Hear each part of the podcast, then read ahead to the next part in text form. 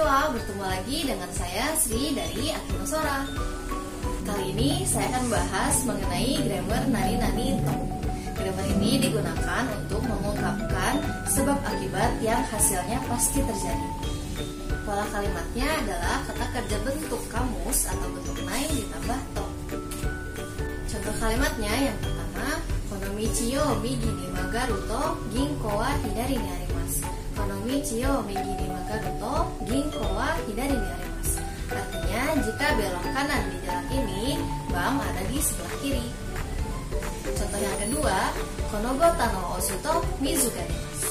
Konobota no osuto mizu ga demasu. Jika menekan tombol ini, air akan keluar. Bagaimana? Mudah kan? Nah, kalau ada pertanyaan, silahkan tulis di komen. Bye!